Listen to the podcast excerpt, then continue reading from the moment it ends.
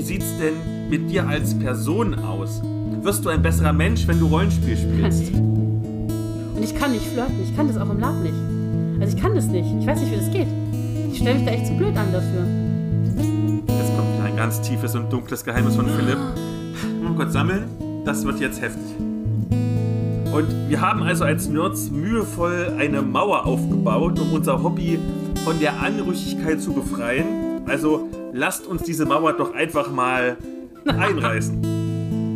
Ich glaube, das passt ganz gut zu uns, dass wir irgendwelchen Kram ironisch aufbrechen. Das war nämlich mein Gedanke. Das ist Fluch der Karibik, nur mit Drachen anstatt Segelschiffen. Ja, genau. Und das hatten wir jetzt echt lange nicht mehr. Das habe ich Bayern und Franken in einen Topf geworfen. Ja, das Gle- stimmt. Gleich kommt Markus Söder persönlich und cancelt uns. Aber voll. Hallo und herzlich willkommen dieser neuen Folge des nerdigen Trash Talks mit Lea und Philipp. Mein Name ist Philipp, ich bin der Blogger von Nerds gegen Stefan und an meiner Seite habe ich wieder die wundervolle Dr. Elea Brandt. Hallo. Hi, diddly ho. Elea, wir haben uns so lange nicht gehört, außer die Geburtstagsfolge. Ja. Wie geht's dir denn? Ja, gut, viel Arbeit, aber prinzipiell gut. Kann ich klagen? Nicht genug? Nein. Da wir uns ja irgendwie die schlechte Angewohnheit von der letzten Folge übernommen haben, gleich am Anfang für Fremdprojekte Werbung zu machen. Ich habe gehört, du hast ein Buch geschrieben. Ja, das ist richtig. Ich habe schon ein paar Bücher geschrieben. Ähm, aber eins ist dieses Jahr rausgekommen. ähm, Im ui, März, glaube ich. Calypso N, ein Space Western. So ein bisschen zwischen Firefly, Solo und Cowboy Bebop, um mal so ein paar äh, Vergleichstitel zu droppen. Bisschen actionlastig, bisschen gefühlslastig, bisschen, bisschen sehr linksgrün versifft. Also ich finde, es ist ganz cool. Man kann es gut lesen. da du auch bald noch ein Buch rausbringst, beziehungsweise vielleicht ist es schon raus, wenn die Folge online kommt. Das wird jetzt nicht mehr lange dauern, auf jeden Fall. Lass uns doch mal anstoßen. Und wir haben wieder ein ganz fantastisches Rezensionsexemplar bekommen. Nämlich wieder von Paxbräu, ein India Pale Ale, also ein IPA, keine Ahnung, was das bedeutet. Indian Pale Ale. Ich meine, was Pale Ale bedeutet. So, das weiß ich auch nicht. Kannst doch lesen, was hier steht. Es ist ein obergäriges Starkbier. Und naja, vom Paxboy, da haben wir letztens schon was gehabt. Wir haben es sehr gelobt und so. Und es ist bio und lecker und so weiter und so fort. Dieses hier heißt Sissy. Allerdings nicht wie die berühmte Kaiserin, die übrigens auch hier drauf ist, zumindest Rumi Schneider mit bunten Haaren, sondern mit C bedeutet die Memme, der Waschlappen, ein weibischer Mann oder der Weichling. Da könnte man natürlich komische Gedanken haben und denken, hm, ist es vielleicht irgendwelche Gender-Stereotype, aber da es ja um ein Starkbier ist, würde ich sogar vermuten, es ist eher so ironisch Aufbrechen von Gender-Stereotypen. Und ich glaube, das passt ganz gut zu uns, dass wir irgendwelchen Kram ironisch aufbrechen. Deswegen brechen wir das Siegel auf, den Plopverschluss, von dem ich immer noch nicht weiß, wie er heißt, obwohl mir schon mal jemand gesagt hat, wie der richtige Bügelverschluss. Bügelverschluss. Man merkt, du bist die Alkoholexpertin von uns Ich bin beiden. halt in Bayern sozialisiert, da weiß man sowas. Im Osten gab's nur Kronkorken auf Sternburger. Wir hatten ja nicht. Sternburger hatten wir. Okay, wir machen das mal auf. Ich habe ein bisschen geschüttelt. Ich hoffe, es schäumt nicht. Wie Oh letztes Gott. Mal. Wir sind ja also in meinem Wohn also in unserem Nerd-Wohnzimmer, ja. Ich sehe schon alles hier unter Bier. Piu! Okay, das war ein bisschen enttäuschend tatsächlich jetzt. Weil das letzte Mal, wo ich das aufgemacht habe, wo ich mit André aufgenommen habe, da habe ich erstmal komplett mich bekippt damit. Super. Ja, ich bin froh, dass du es jetzt nicht gemacht hast, sonst hätte jetzt alles nach Bier gerochen.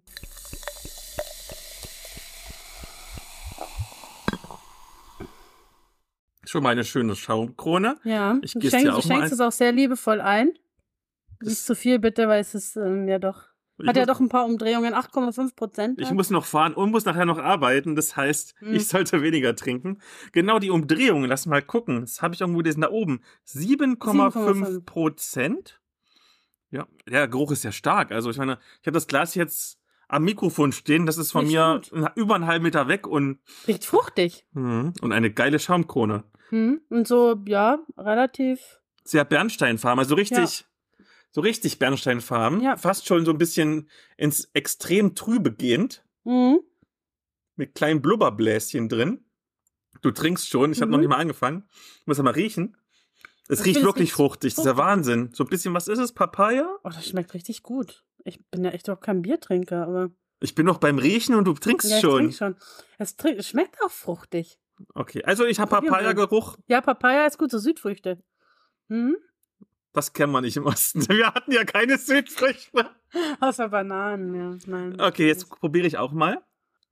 Das ist wahnsinnig süß tatsächlich. Ja, ich dachte, also ich war auch total überrascht. Ich habe jetzt eher was wesentlich Herberes erwartet, was ja ein Starkbier ist. Aber es schmeckt überhaupt nicht stark. Ich glaube, es ist total gefährlich. Also es schmeckt wirklich, es ist total süffig und es trinkt sich echt gut weg. Mhm. Also dafür, dass es siebeneinhalb Prozent hat. Du merkst im Prinzip erst, wenn du schon langsam am Schlucken bist, dann merkst du mhm. langsam, wie der Alkohol so deine Kehle runterrinnt. Aber während du es im Mund hast, ich bin extremst begeistert tatsächlich. Und ich meine, ich war ja letztens schon von unserem Rezensionsexemplar, dem Malmbräu, begeistert, aber das Ding hier mhm. ist der Hammer. Und ich meine, ich trinke ja sonst keinen Alkohol, aber das ist das der ist Wahnsinn. Das ist richtig. Ich bin auch eigentlich ja nicht so die Biertrinkerin, tatsächlich, trotz der bayerischen Sozialisation. Aber das ist echt total lecker. Ich glaube, jetzt hat Paxbräu aber ziemlich verkackt, weil ich glaube, alle anderen Sachen, die sie uns jetzt irgendwann mal liefern werden, werden nicht so gut sein und müssen sich hieran messen lassen. Ja, gut, aber das hast du ja irgendwie nach dem ersten, nach den ersten Versuchen vielleicht auch schon gedacht. Also sie steigern sich offensichtlich noch weiter. Hm. Nein, ist wirklich super. Also ist mhm. jetzt auch was, was man echt dann, also heute ist ja auch nicht ganz kalt draußen. Was wird's denn haben? 25 Grad Minimum. Es ist viel zu warm. Also auf jeden Fall sehr warm. Und dementsprechend, das ist sogar, es ist, glaube ich, so ein gutes Bier für warme Tage. In der Tat. Okay, ich glaube, wir sind jetzt ein bisschen aufgewärmt, ein bisschen aufgeglüht. Kommen wir doch mal zu den Ask Me Anything Fragen. Ja, weil du so lange nicht da warst, darfst du deine erste Frage stellen. Alles klar. Ich habe eine Frage bekommen und zwar, wir stellen ja immer wieder auch so Indie-Rollenspielprodukte vor und feature Nachwuchsprojekte, Nischentitel und so weiter. Und ähm, da war die Frage, Gibt's Do's oder Don'ts? Also, wie wählen wir sozusagen diese Produkte aus, die wir vorstellen? Nach Zeit würde ich tatsächlich sagen. Also, wenn du ein Spiel hast, selbst wenn es nur 15, 16 Seiten sind. Ich werde nachher ein Spiel vorstellen, das hat nur 16 Seiten. Und das hat aber so eine interessante Spielmechanik, eine interessante Thematik, irgendwas in die Richtung, dass du damit eine Stunde Podcast füllen kannst. Meld dich bei mir. Wir können drüber reden ist es natürlich eine Sache, wo du nur zwei Minuten redest, irgendwie, ja, ich würfel auf sechs und das war's. Damit kann ich keine Folge füllen. Ne? Ähm, es ist also natürlich immer auch so ein bisschen, dass die Folge ja spannend, interessant sein muss.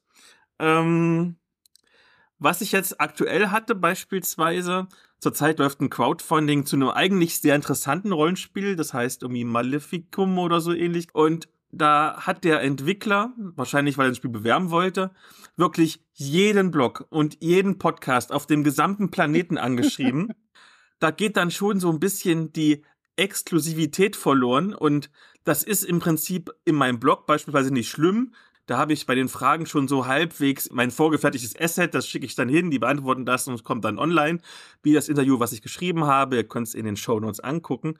Aber für eine komplette Podcast-Folge beispielsweise, mit allem drum und dran, nicht nur das Aufnehmen, das Schneiden, das Recherchieren, den ganzen Kram, gehen zwei Werktage weg von meiner Freizeit. Dann hoffe ich natürlich, dass es auch ein paar Klicks bringt. Und wenn es dann ein Thema ist, was so ausgelutscht ist, weil wirklich jeder Podcast, jeder Blog auf dem Planeten das schon besprochen hat vor mir und ich dann, weiß ich nicht, drei Leute hören sich das an, danke an die drei Leute, aber dann ist natürlich schwierig, das zu rechtfertigen, damit, dass ich zwei Arbeitstage meiner Zeit verbringe. Hm.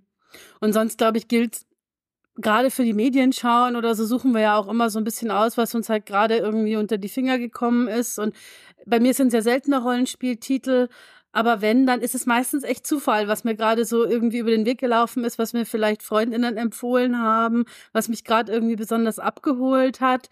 Äh, da gibt's jetzt kein so richtiges System, zumindest bei mir nicht, ähm, wie ich das dann, wie ich entscheide, was wir hier jetzt vorstellen. Und ganz grundsätzlich, ich glaube, ein Don't ist natürlich auch, wenn Leute irgendwie pumpig, aggressiv Oh ja. Zeug bewerben oder so. Aber das sind so diese klassischen Etikette, die gilt ja irgendwo überall, auch für Rezensionen von Romanen oder was auch immer. Ja, ich hatte mal tatsächlich jemanden, der hat das so auf die emotional manipulierende Art gemacht irgendwie. Wenn ihr das jetzt nicht besprecht im Podcast, dann ist meine ganze Familie enttäuscht von mir. Oh. Ja, ich glaube, du hast die Nachricht auch damals bekommen. Ich bin mir gar nicht mehr sicher. Es war ja auch so ein Produkt, wo an mehrere Leute die Nachricht Mhm. ging. Ansonsten, ich meine, wir sind ja immer offen für irgendwas. Also, wenn es halt nicht reicht für eine Stunde Podcast-Folge, vielleicht kann man ja mal ein fünf Minuten Interview machen. Das, das geht ja. Wir, wir finden bestimmt irgendeinen Weg. Jo, ich hoffe, das hat die Frage beantwortet. Dann, Was hast du denn noch dabei? was hab ich denn Schönes dabei? Welche Serie oder welcher Film hat euer Leben wirklich verändert? Ich habe vor lange nachgedacht über die Frage, weil ich fand sie echt schwierig. Äh, möchtest du anfangen? Soll ich? Ich muss auch erst überlegen.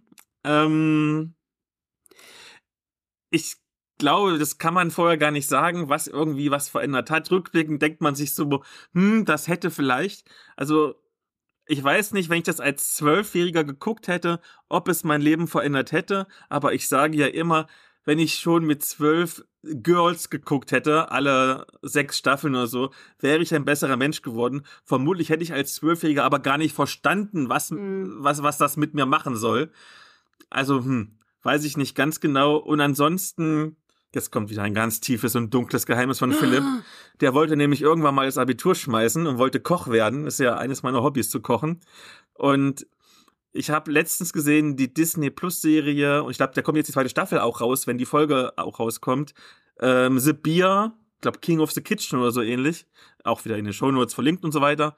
Und hätte ich vielleicht irgendwie in dem Zeitraum, wo ich Koch werden wollte, anstatt Abitur zu machen, diese Serie geschaut und wie der Kochberuf ist, und zwar nicht irgendwie nur schön irgendwie Fernsehkoch, sondern richtig hart, dann hätte ich vielleicht doch überlegt, hm, machst Abitur doch weiter war dann auch die richtige Entscheidung, Abitur zu machen.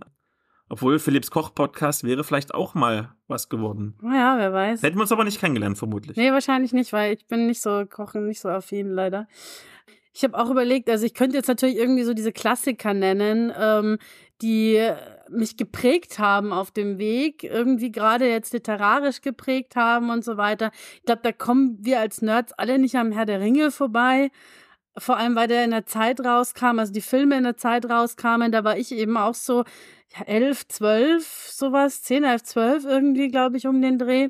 Und da war das natürlich schon was ganz was Besonderes, sowas mal auf der Leinwand zu sehen und auch diese Emotionen mitzunehmen. Das war, glaube ich, schon irgendwie was, was mich beeindruckt hat damals und was auch mein, mein Schreiben geprägt hat, mehr als die Bücher, weil die Bücher mich nie so richtig irgendwie begeistern können, aufgrund des Schreibstils und so weiter. Es gibt aber noch so ein paar andere Filme, wo ich sage, an die erinnere ich mich heute noch, als ich die gesehen habe, weil die mich einfach irgendwie beeindruckt haben.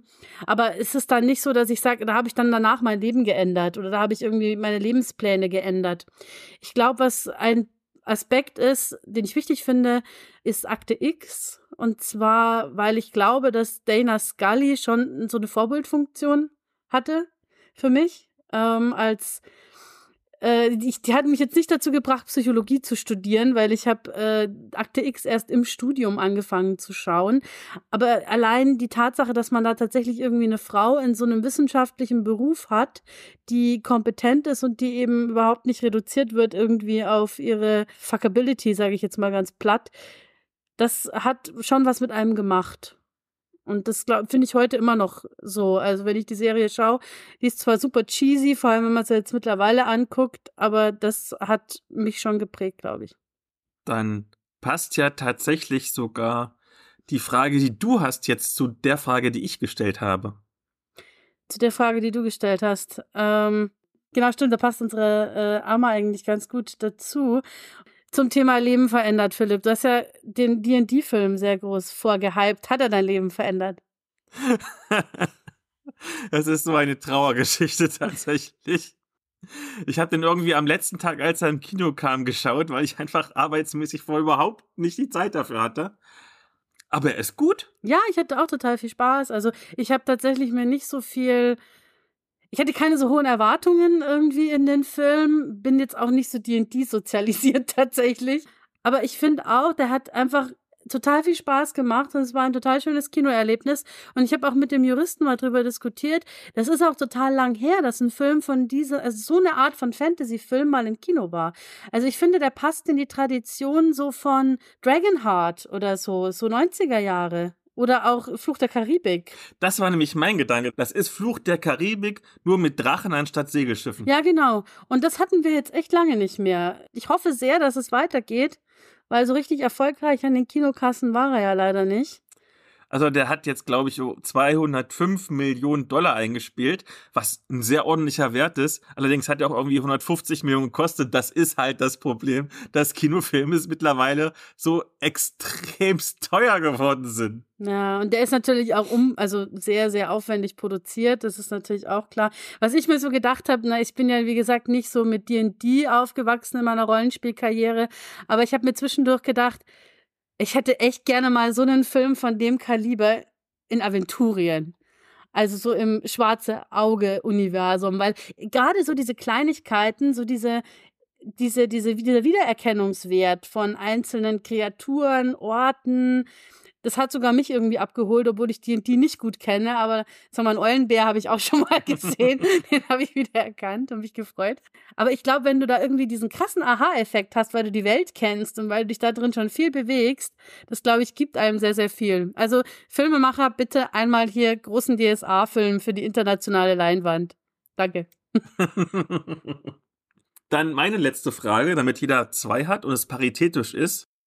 Wir haben ja in der Geburtstagsfolge unsere Lieblingsfolge des Podcasts verraten.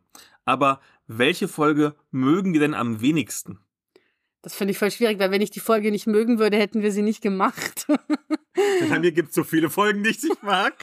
Also klar, ich meine, man denkt sich manchmal vielleicht im Nachhinein, hm, irgendwie das Thema hat mich jetzt nicht so abgeholt. Das hatten wir manchmal irgendwie bei manchen Rollenspielsystemen oder so, wo ich mir einfach, wo ich einfach gemerkt habe, okay, das ist nicht meins. Das hat mich jetzt einfach nicht, nicht gecatcht. Aber das muss ja dann nicht heißen, dass die Folge deswegen schlecht ist. Und ich habe ja das Glück, nur mit dir zusammen und gegebenenfalls mit vereinzelten GästInnen hier zu arbeiten. Du musst dich immer wieder umstellen auf andere Leute, die du vielleicht noch nicht vorher kennst. Das macht die Sache natürlich wesentlich unberechenbarer. Also die Folge, die mir persönlich am negativsten in Erinnerung geblieben ist, ist bei mir die Spin-off-Folge 32 über Dark Fantasy. Und ich könnte jetzt sehr versöhnlich sagen, es liegt vor allen Dingen daran, weil ich so wenig rede in dieser Folge.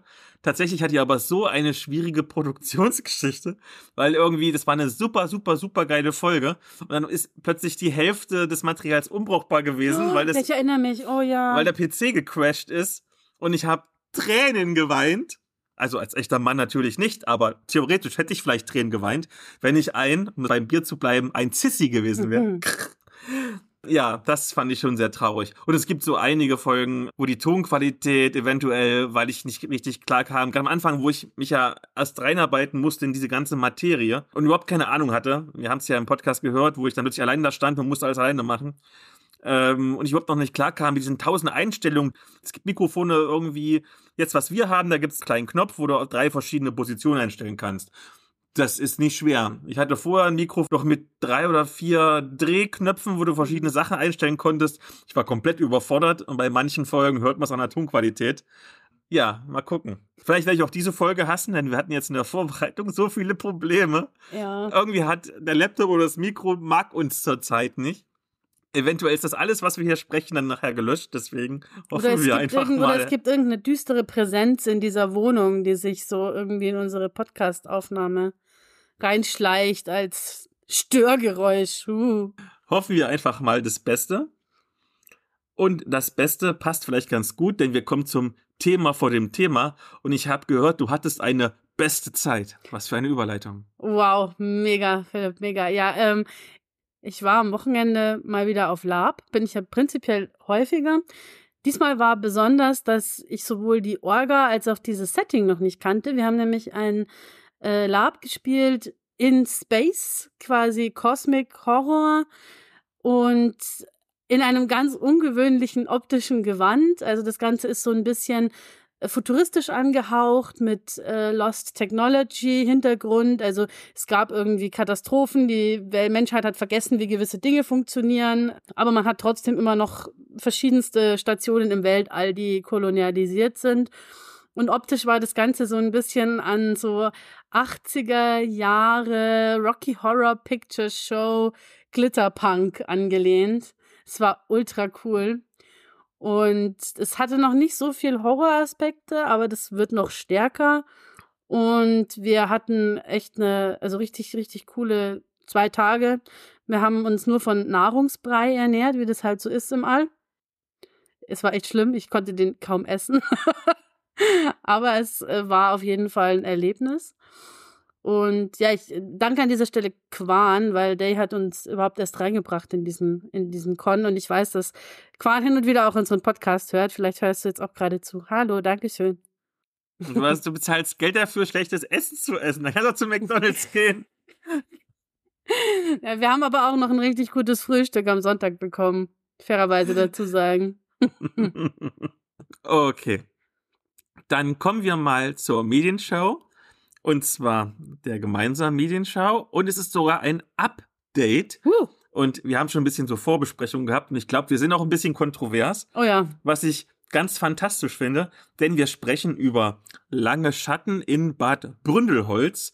Das ist eine deutsche Kampagne für Brindlewood Bay, welches wir besprochen haben, besser gesagt, du hast es besprochen, in der Episode 29, als wir darüber diskutierten, ob Eskapismus immer politisch ist. Das ist thematisch also gar nicht mal so weit weg von unserer heutigen Folge. Und es geht um einen fiktiven bayerischen Tourismusort, der heißt Bad Bründelholz, den ich von der Beschreibung her in Oberbayern verorten würde, der aber im Prinzip so unscharf und gleichzeitig klischeehaft beschrieben ist, dass er, bis auf die obligatorische Seilbahn, hier in Bad Kissing ebenfalls spielen könnte. Denn sind wir mal ehrlich, diese ganzen bayerischen Kurorte sind doch alle mehr oder minder ähnlich und komische Dialekte haben die auch alle irgendwie. das habe ich Bayern und Franken in einen Topf geworfen. Ja, stimmt. Gle gleich kommt Markus Söder persönlich und cancelt uns. Aber voll. Die SpielerInnen verkörpern rüstige Rentnerinnen, die sogenannten Modsmadaln, die hier eine ganze Reihe von Verbrechen bis hin zu Mord und Totschlag aufklären müssen. Und das wird regeltechnisch umgesetzt mit einem, dieses, dieses Wort, mein Endgegnerwort, Powered by the Apocalypse. Jedenfalls, du hast 2W6 Spielzüge und die verändern den Lauf der Handlungen. Wenn du mindestens eine 10 würfelst, ist alles prima. 7 bis 9, da gibt es eine kleine Komplikation. Und 6 oder weniger ist die totale Katastrophe. Und Du hast es ja schon intensiver gespielt als ich. Gut, intensiv wäre jetzt weit hergeholt. Ich habe ähm, ein Szenario mal mitgespielt. Also ich kenne zumindest das System aus Spielerinnenperspektive. Und wie hast du es empfunden? Also mir hat es Spaß gemacht, das habe ich ja damals auch schon erzählt. Ich mochte die Idee total gerne und ich finde, dass unser Spielleiter damals das auch sehr schön gemacht hat. Der hat das Ganze so ein bisschen geframed, wirklich wie eine, wie eine TV-Folge von Mord ist ihr Hobby oder so, mit Einleitungsmusik und Szenenüberblende und als, ich glaube, unter dieser ähm, unter diesem Framing funktioniert das sehr, sehr gut und genauso gut könnte man das auch von Neuengland, wo ja irgendwie die Brindlewood Bay eigentlich angesiedelt ist, nach Oberbayern verlegen. Genau.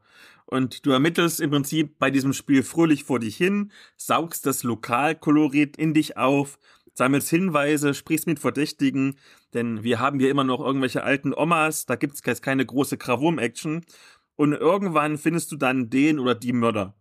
Und hier kommen wir zu meinem persönlichen großen Problem mit Lange Schatten in Bad Bründelholz. Aber eigentlich habe ich viel mehr ein Problem mit der Powered by the Apocalypse Regelmechanik. Denn wenn du weißt, wie das Spiel funktioniert, ist es mega enttäuschend. Denn die Lösung eines Falls steht nicht von vornherein fest, daher selbst die Spielleitung weiß zu Beginn eben nicht, wer schuldig ist, sondern das entwickelt sich alles. Im Zweifelsfall kann es sogar ein irgendwie mal schnell hingerotzter NSC sein, solange am Ende bei dem alles entscheidenden Würfelwurf ein gutes Ergebnis rauskommt. Und ich weiß ja, Elea, dass du dieses Spiel super gerne magst, aber für mich und meinen Spielstil, der darauf ausgelegt ist, das Spiel zu gewinnen, ist es super duper frustrierend.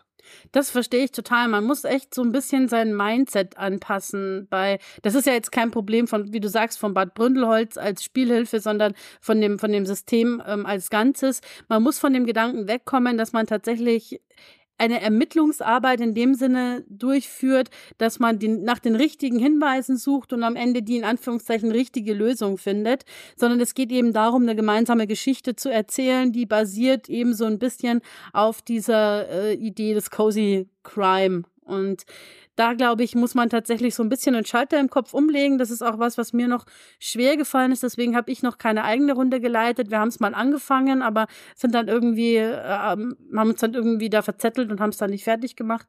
Aber das ist tatsächlich was, wo man auch als Spielleitung davon weg muss, dass es eben nicht ähm, zum Beispiel keine Private Eye Session ist, wo man ja am Schluss, wo man irgendwie Hinweise vorbereitet als Spielleitung und die den Spielenden gibt und dann setzen die das Puzzle zusammen, sondern dass es eben ein gemeinsames Erzählen ist, das am Schluss zu einer für alle irgendwie befriedigenden Lösung kommt, im Idealfall.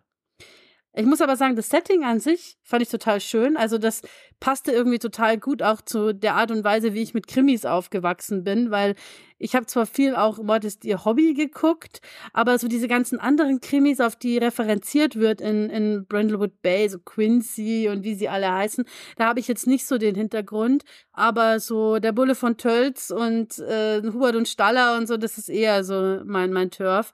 Und das ist halt auch genau die, die Idee, auf der dieses Setting aufbaut. Wo ich, glaube ich, ganz furchtbare Cringe, Cringisches bekäme. Es gibt extra so einen Abschnitt zur Sprache, ne, dass man sich durchaus trauen soll, möglichst falschen bayerischen Dialekt zu sprechen. Ich glaube, ich würde sterben. mit dir, Philipp, mit dir, Philipp, in einer Runde und du sprichst bayerisch. Ich würde sterben. ähm, Lange Schatten im Bad Bründelholz bietet dir zwei Kampagnen die sich aus vielen kleinen Kriminalfällen zusammensetzen. Und zwar eine mit einer realistischen Kriminalgeschichte und eine mit Okkultismus, was dann thematisch auch näher am Original Brindlewood Bay liegt. Und du kannst dich mit dem 133 Seiten dicken Kampagnenbuch, welches auch die nötigen Regeln enthält, wirklich lange beschäftigen.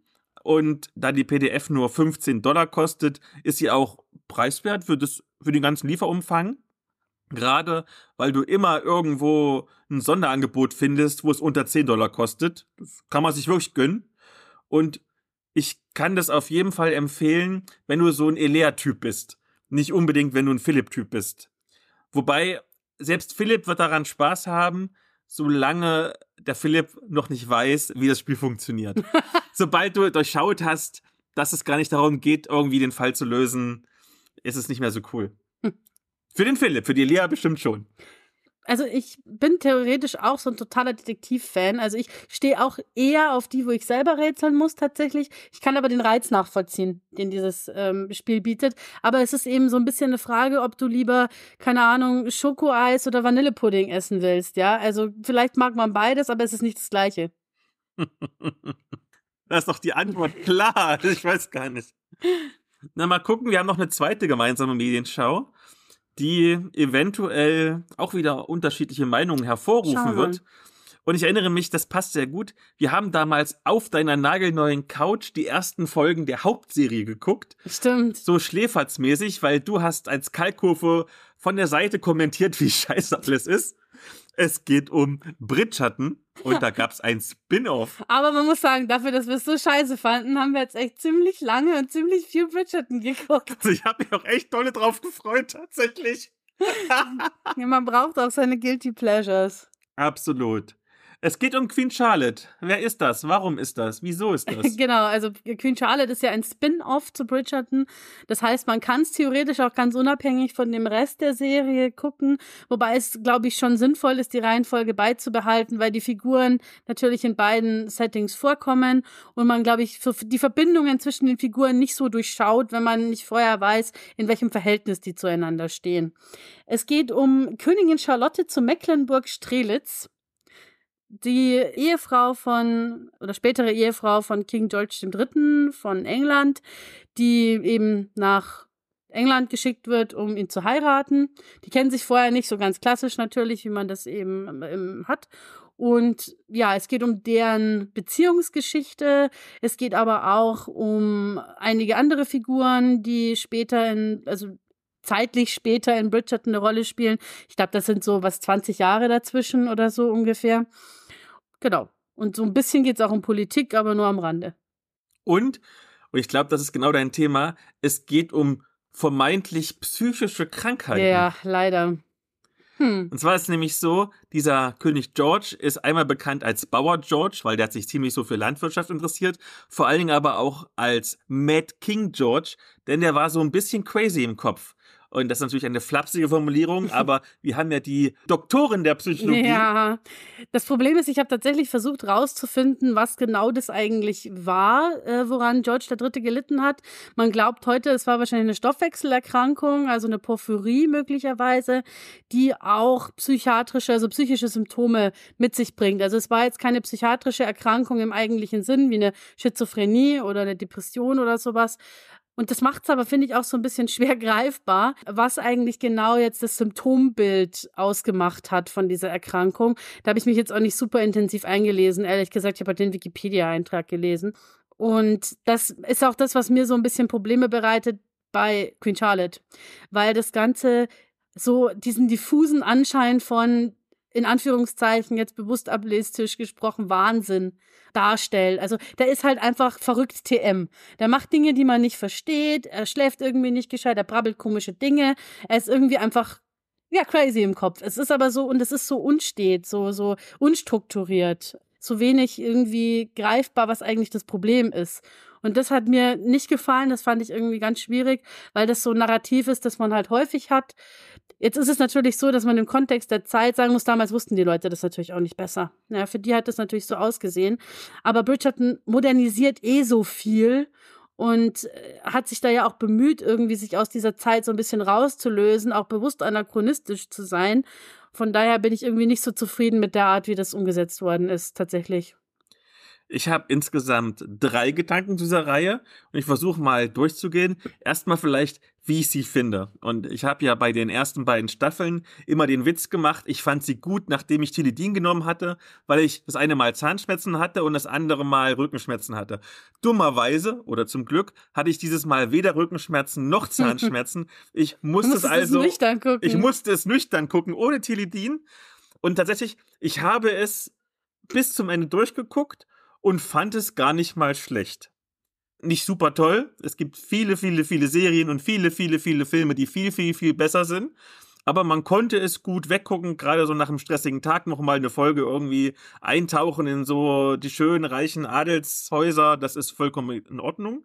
Mein erster Gedanke. Mein zweiter Gedanke ist, es wird so viel Prunk und so viel Reichtum in dieser Zeit gezeigt, die eigentlich von Armut geprägt ist, dass ich voll Bock hatte, irgendwie barbusig die Bastille zu stürmen, irgendwie so ein paar äh, Guillotinen aufzubauen und alle zu köpfen, weil es ja unfassbar, alle hungern und die schmeißen das Essen weg. Ich hab voll Bock auf Revolution. Geil.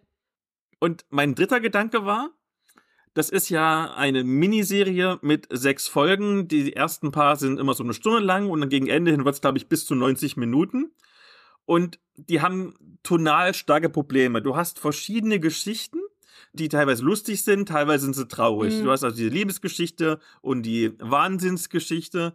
Dann gibt's noch andere Hauptfiguren aus der Hauptserie, mhm. die quasi so ein bisschen Hintergrundgeschichte bekommen. Also sagen wir, du hast drei bis vier Handlungsstränge.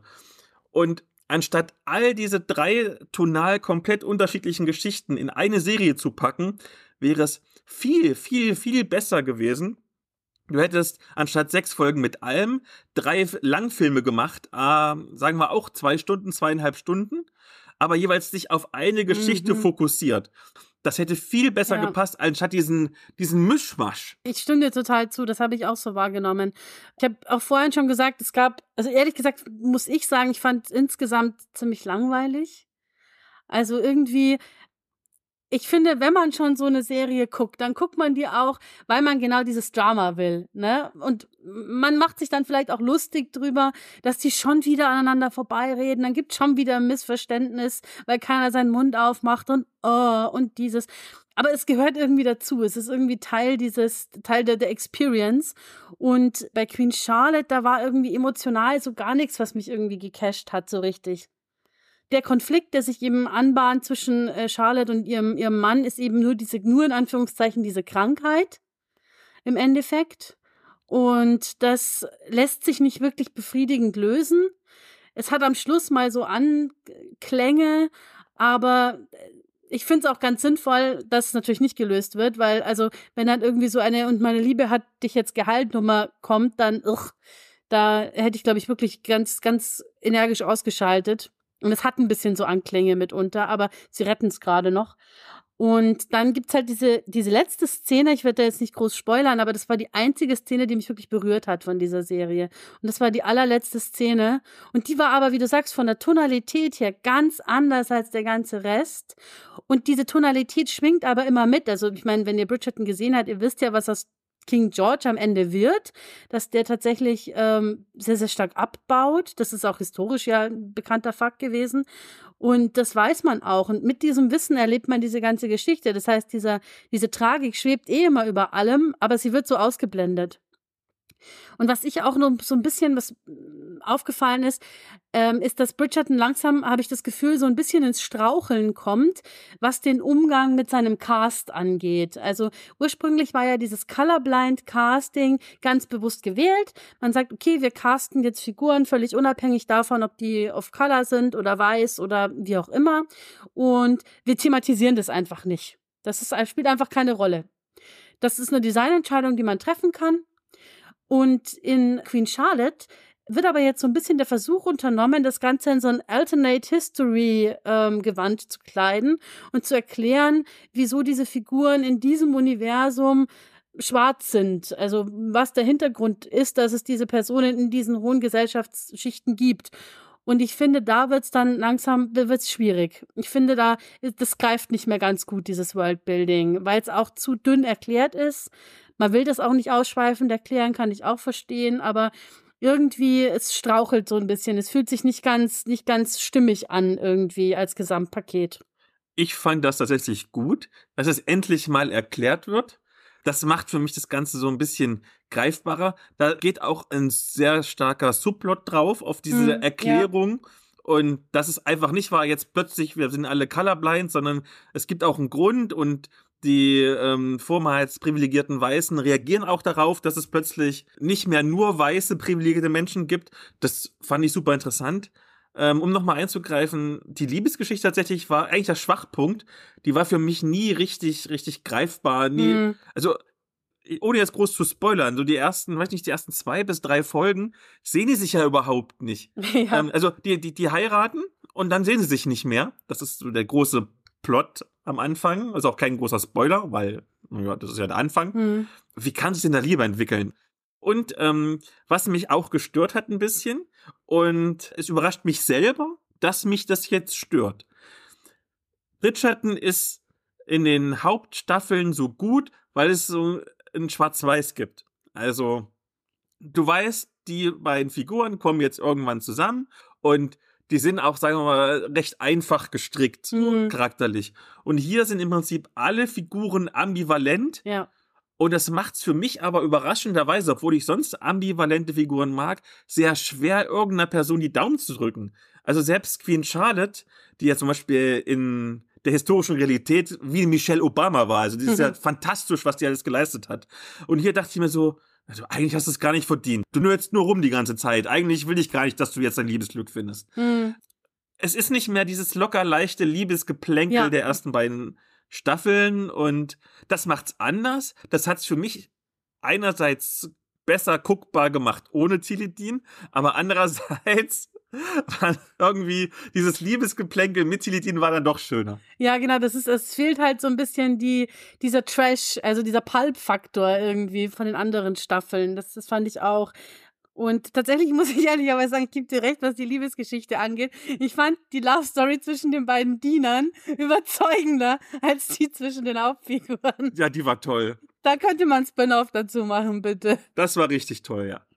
Gut, ich glaube, alle verstehen jetzt, was unsere Meinung dazu ist. Ja, genau. Und wir bleiben am besten gleich doch mal bei Serien, umstrittene Serien, denn ich weiß, in deiner Medienschau gibt's eine Serie. Mhm, genau. Ähm, da bin ich auch ein bisschen late to the party, wobei so late eigentlich auch nicht, weil die nur die letzte Staffel jetzt im, ich glaube, im Februar diesen Jahres rausgekommen ist. Und zwar geht's um Carnival Row. Ähm, ich muss sagen, das ist am Anfang, als ich glaube 2019 war das schon, als die erste Staffel rauskam, schon relativ lang her, ist das so sehr an mir vorbeigegangen, ehrlich gesagt. Ich habe auf Prime die Werbung dafür gesehen, gesehen, um Orlando Bloom, aha, okay, aber irgendwie so richtig gehuckt hat's mich nicht und dann hat äh, in uns im Vögte Slack hat, ist es dann sehr beworben worden, die zweite Staffel. Und dann dachte ich mir, ja gut, also wenn es den Leuten gefällt, das sind eigentlich Leute, die haben ähnlichen Geschmack wie ich, dann gucke ich mal rein. Und tatsächlich hat's mir gut gefallen, aber wirklich sehr gut gefallen. Ähm, wir haben es auch relativ schnell weggebinged. Es ist so ein ungewöhnlicher Steampunk Urban Fantasy Mix.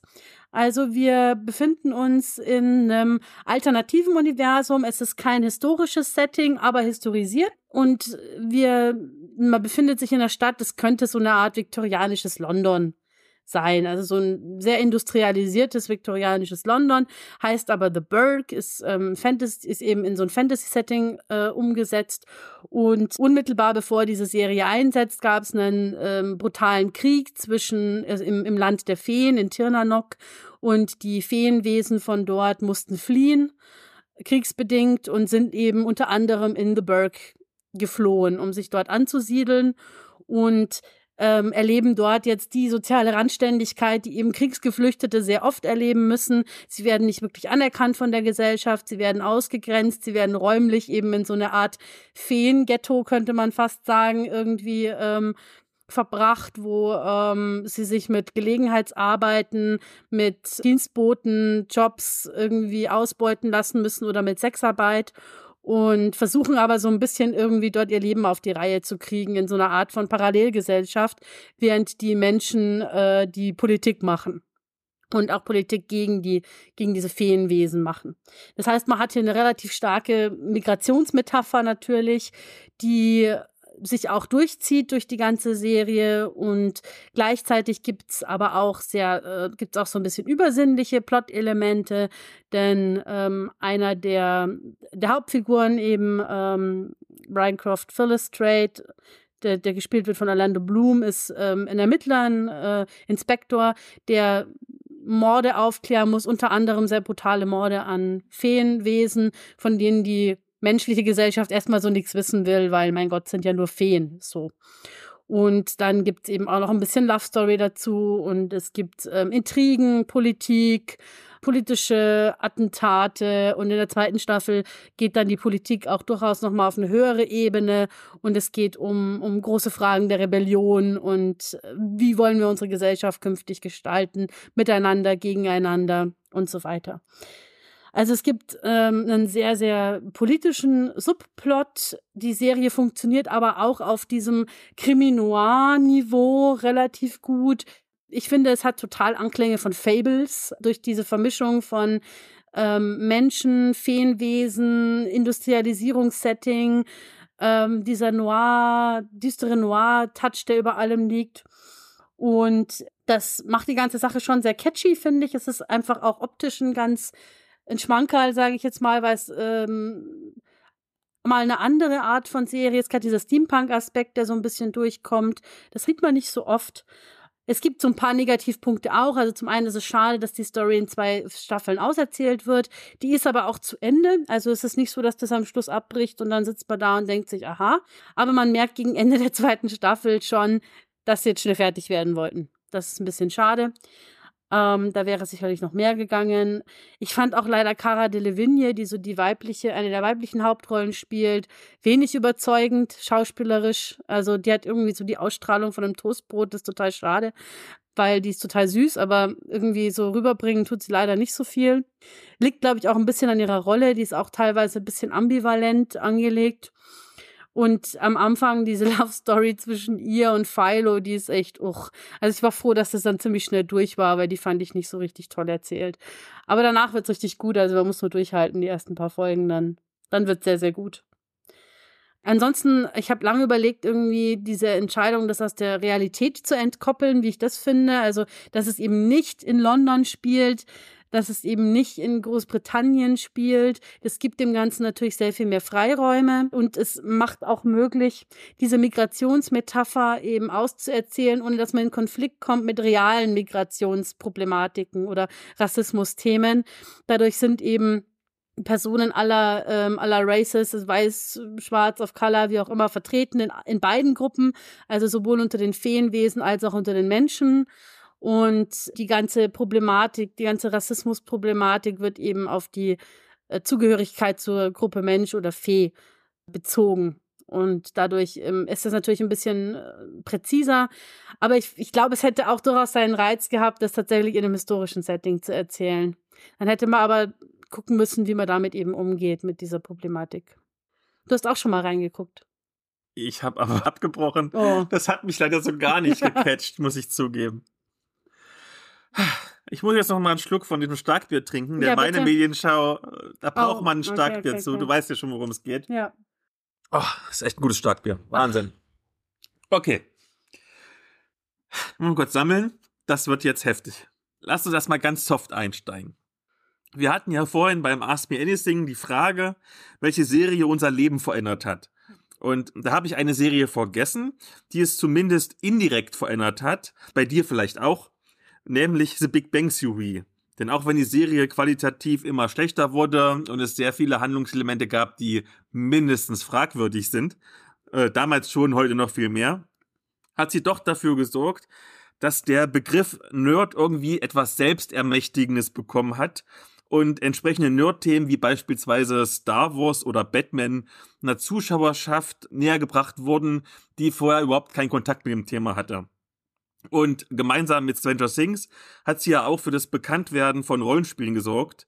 Und es ist das totale Klischee, es ist mir aber wirklich so passiert, als ich irgendwie am Anfang meiner Karriere vor zehn Jahren gesagt habe, ich gehe mit meiner Freundin Rollenspiel spielen, da wurde ich komisch angeguckt, weil alle irgendwelche Sex-Dinge im Kopf hatten. Und wenn ich jetzt sage, hey, ich spiele Rollenspiele, dann wissen alle zumindest ganz, ganz grob, es hat irgendwas mit einem Brettspiel oder sowas zu tun. Oder mit Würfeln, ja. Oder mit Würfeln oder irgend sowas. Und wir haben also als Nerds mühevoll eine Mauer aufgebaut, um unser Hobby von der Anrüchigkeit zu befreien. Also lasst uns diese Mauer doch einfach mal einreißen. Das haben sich zumindest 7706 UnterstützerInnen gedacht, die Loot Dungeon Adventures, a Role-Playing Game for Couples, mit über einer Viertelmillion Dollar auf Kickstarter unterstützt haben. Scheiße. Und irgendwie ging dieses Spiel dann einmal quer durch meine Facebook-Timeline und ich wurde irgendwie schwach und dann habe ich tatsächlich 4,99 Dollar für die deutsche PDF-Version ausgegeben. Und ohne Witz, ich habe in meinen fast vier Jahrzehnten schon sehr viel Geld für irgendwelche Hobbys verschwendet. Ich habe mir damals sogar das Sea Dracula Tanzrollenspiel gekauft, obwohl ich Tanzen extrem hasse. Aber das hier ist mit Abstand die größte Geldverschwendung überhaupt in meinem ganzen Leben. Es wird noch besser. Okay. Fangen wir mal von vorn an. Worum geht's überhaupt? Loot Dungeon Adventures ist vom groben Konzept her erst einmal ein klassisches Fantasy-Rollenspiel. Also rein in den Dungeon, ein paar Würfel gewürfelt, das sind meistens wie sechs, manchmal auch wie vier, bis hin zu wie 100 und ein paar Monster getötet, um Schätze und Jungfrauen zu retten. Wirklich klassisch und du kannst es wie ein 0815 Standard-Rollenspiel spielen auch wenn es immer mal wieder regeltechnisch angeboten wird, dass du daraus ein Trinkspiel machen kannst. Aber eigentlich geht es darum, dass du aus diesem Pen-and-Paper-Spiel ein Sexspiel machst, also mit richtigen Real-Life-Geschlechtsverkehr. Und ich muss schon lachen. Wenn nämlich ein Spielcharakter stirbt, wenn man einen Nichtspielercharakter verführen will oder wenn das Abenteuer es einfach verlangt, dann soll man die Spielrunde unterbrechen, um wirklich Sex zu haben. Oh, ich komm, komm gar nicht klar. okay, das klingt in der Theorie schwer vorstellbar, aber zum Glück war ein Einstiegsabenteuer dabei, da wird es gut erklärt. Also beispielsweise, zu Beginn triffst du eine Goblinwache. Und nun kann man klassisch Pen-Paper-Rollenspiel betreiben, also du würfelst einen Angriffswurf oder vielleicht eine Fertigkeitsprobe, damit du um die Wache drumherum schleifen kannst. Aber wir haben hier ja ein Sexrollenspiel, also kann man mit der Wache auch Sex haben und der ist regeltechnisch natürlich komplex ausgearbeitet. Goblins haben nämlich die Eigenschaft beziehungsweise den Sexstil, dass sie es grob und schnell mögen. Deshalb musst du als Spielerin mit der Spielleitung groben Sex haben. Und weil es ja schnell sein soll, musst du dir einen 5-Minuten-Timer stellen und bis dahin fertig sein, damit die Goblin-Vorführung erfolgreich ist. Also kein Witz, ich denke mir das nicht aus. Ehrlich, das steht genauso da drin. Und es wird sogar noch viel besser, denn du gehst dann rein in den Dungeon, der übrigens den ziemlich pubertären Namen Fort Fuckerstone hat, und kommst irgendwann ein, ein magisches Hindernis, und das musst du natürlich mit Sexmagie aus dem Weg räumen. Und um, jetzt, jetzt wird's geil. Und um diese Sexmagie zu wirken, musst du mit der Spielleitung Sex haben, bis der Spielcharakter befriedigt ist. Und es muss im Doggy-Style sein. Und der Spieler bzw. die Spielerin muss währenddessen ein Halsband tragen. Und wenn es mehrere Mitspielende sind, dann muss die Spielleitung mehrmals herhalten. Ich wiederhole nochmal. Das steht da wirklich drin. Ich denke mir das nicht aus. Ach du Scheiße. Es ist so dumm. Es ist so dumm. Das klingt einfach wirklich, als hätten sehr verklemmte Leute ein Rollenspiel gemacht mit Sex. Es haben tatsächlich zwei sehr erfolgreiche Sex-Romanbuchautorinnen, die irgendwie so Dark Okay. Romans machen, das Buch geschrieben. Und ich denke, wir sind uns alle einig, das ist schon ziemlich Quatsch. Und ich weiß auch im Prinzip nicht, wer will denn sowas spielen? Also für klassisches Pen and Paper ist es viel zu simpel. Da kannst du jedes beliebige OSR-Rollenspiel spielen. Das ist viel besser und kostet vermutlich auch nichts, weil die sind ja meistens umsonst. Ich muss auch sagen, rein optisch, also du hattest mir das ja geschickt, ne? Als PDF. Und ich habe das durchgeblättert und du hattest ja schon angekündigt, das ist ein Sexrollenspiel. Und ich habe das durchgeblättert und dachte mir, ja, was? Philipp hat mir die falsche Datei geschickt. Weil es sieht auch wirklich aus wie ein OSR. Also auch die Illustrationen, die, die Aufmachung, da ist überhaupt nichts irgendwie so, keine Ahnung, äh, aller Wege der Vereinigungen oder so mit ganz viel nackter Haut und Zumindest, äh, am, ähnlichem. zu- zumindest am Anfang, wenn du dann weiter runterscrollst, kommen irgendwann die Sexszenen. Ah, okay, vielleicht habe ich einfach nicht weit genug gescrollt. Aber selbst als Sexspiel funktioniert es nicht, denn es ist einerseits zu brav und andererseits ist es einfach durchreglementiert. Da kann ich mir beim besten Willen nicht vorstellen, dass das wirklich jemand wegen Sex spielt. Und sind wir mal ganz ehrlich, wenn du Loot Dungeon Adventures brauchst, damit du in deiner Beziehung mal neue sexuelle Wege gehst, dann solltest du dir vielleicht mal die Frage stellen, ob nicht du selbst das Problem bist. Ich kann mir aller, allerhöchstens vorstellen, dass du das Spiel mal als Partygag irgendwie rausholen kannst, wenn du die Sexregeln durch die mitgelieferten Trinkspielregeln ersetzt. Aber spätestens, wenn irgendwelche MitspielerInnen die zahlreichen schlechten, ziemlich pubertären Wortwitze lesen, dann hast du für immer deinen Ruf weg als ziemlicher Wirdu und niemand kommt irgendwann wieder zu einer Party von dir. Also Junge ist das scheiße. Also mich würde echt interessieren, also falls irgendjemand von unseren HörerInnen das hat und es tatsächlich nutzt, um irgendwie äh, in seine Partnerschaft da irgendwie ein bisschen Spice reinzubringen, bitte erzählt mir das, weil ich würde das sehr gerne wissen, ob das tatsächlich, also vielleicht, ich meine, no King-Shaming, ja, vielleicht gibt es Leute, die finden das genau richtig so, aber irgendwie, ich kann es mir auch beim besten Willen nicht vorstellen. Also gerade wie du sagst, diese Mischung aus irgendwie pubertär und gleichzeitig so, so, so durchreglementiert und dann auch noch so heteronormativ offensichtlich, weil ich meine, was machst du denn, wenn du zwei Frauen hast? Mein, nee, das geht auch. Das, das geht äh, auch. Also man muss dazu sagen, es ist schon sehr da, da, brauchst progressiv du für, geschrieben. da brauchst du für einen Doggy-Style ja zumindest Hilfsmittel, sonst wird schwierig. Ja, genau. Und sagen wir mal ehrlich, am einfachsten ist das Spiel, wenn du irgendwie zwei homosexuelle Männer hast, weil dann schaffst du nämlich immer die 5-Minuten-Time-Grenze einzuhalten. wenn du irgendwie heterosexuell bist, also ich weiß nicht, ob ihr, wie ihr Sex habt, manchmal ist es, dauert es vielleicht doch länger. Tja, dann äh, hast halt verloren. Hat der Goblin nicht aufgefressen, weil du nicht schnell genug warst. Ja, vor allem auch wie oft, also wie oft man dann, also ich meine, wenn man dieses ganze Ding durchspielt, also irgendwann ist doch auch irgendwie eine Grenze erreicht, oder? Also, mein gut, es gibt blaue Pillen und ähnliches, aber ich weiß nicht, ob das wirklich erstrebenswert ist. Ist das so ein dummes Spiel? Hast du bitte irgendwas Vernünftiges? Ich muss wieder runterkommen. Habe ich was Vernünftiges? Ähm, ja, ja, ich habe was sehr Vernünftiges. Quasi die 180-Grad-Wende sozusagen äh, von äh, perversen Rollenspielen hin zu hochwertiger Literatur. Uh. Das ist ähm, quasi wirklich die, die 180-Grad-Wende jetzt. Und zwar, ich bin endlich dazu gekommen, stand schon lange auf meinem Zettel als Hörbuch in dem Fall zu hören, äh, die Berechnung der Sterne von Mary Robinette Kowal. Das hat so ungefähr alle wichtigen Science-Fiction-Preise in den USA abgeräumt, als es rauskam. Das ist schon ein paar Jahre her tatsächlich, hat jetzt eine Weile gedauert, bis es auch in Deutschland angekommen ist. Übersetzt hat äh, Judith Vogt, schöne Grüße. Hat es auch sehr, sehr schön übersetzt, finde ich. Und da sind jetzt die ersten beiden Bände erschienen ähm, auf Deutsch. Und im Moment sieht es wohl so aus, als ist fraglich, ob alle erscheinen. Also die Reihe wird noch weiter fortgesetzt auf Englisch, aber leider hat sie nicht so gut eingeschlagen, wie das in den USA der Fall war.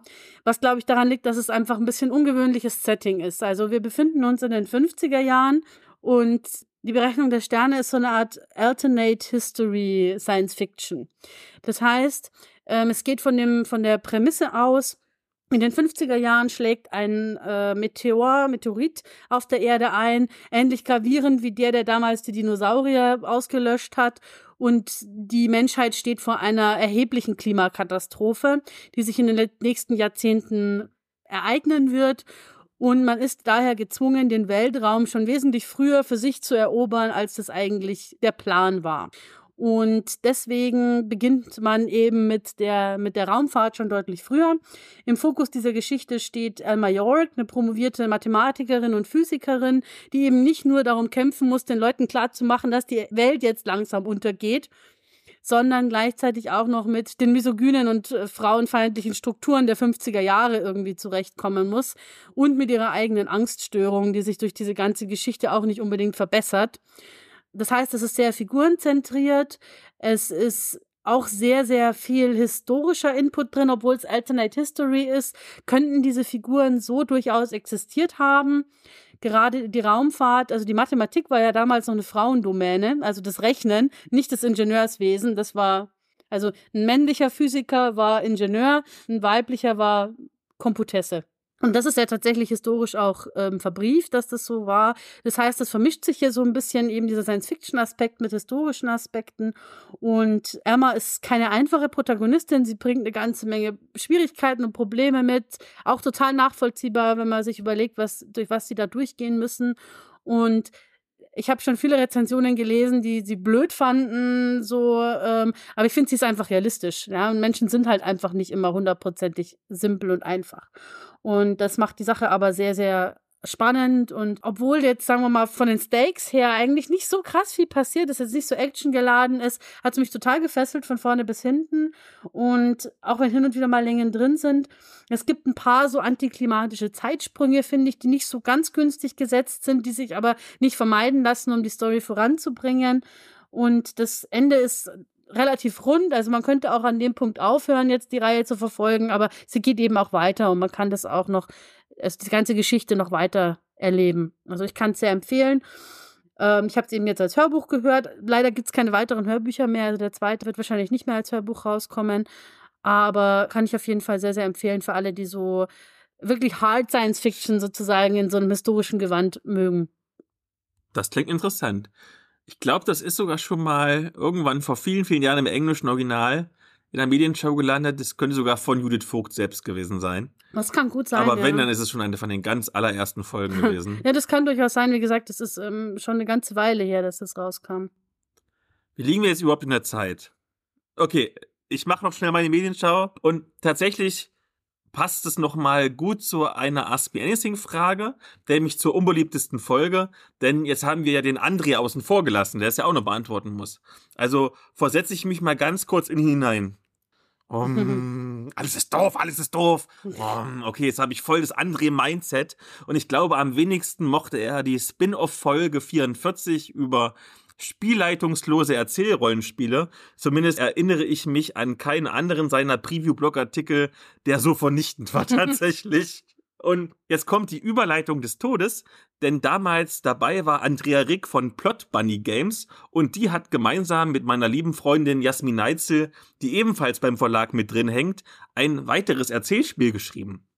Und das ist so eine Art Dungeon Crawler, der werde ich natürlich immer hellhörig, allerdings als leichtherziges Erzählspiel basierend auf dem Laser und Feelings Regelsystem. Okay, Worum geht's? Elia, was glaubst du denn, worum geht's? Bei Hasi, wir haben einen Dungeon gekauft. Das, das ist mir tatsächlich schon total oft über die Timeline gehüpft, aber ich habe mich dann leider noch nicht damit beschäftigt. Ich liebe aber den Namen. Der Name verrät nämlich auch schon. Man spielt anthropomorphe Hasen, die einen Dungeon gekauft haben.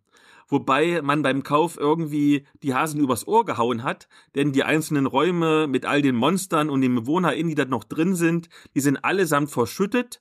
Da muss man das erstmal alles freibuddeln. Spielmechanisch bedeutet dies, dass man zu Beginn sozusagen vor einem jungfräulich weißen Blatt Papier sitzt, auf welches man nach und nach dann einen komplexen Dungeon zeichnet. Dazu würfelt man mehrere Würfel von unterschiedlicher Farbe, die dann jeweils auf Zufallstabellen gute und schlechte Räume darstellen.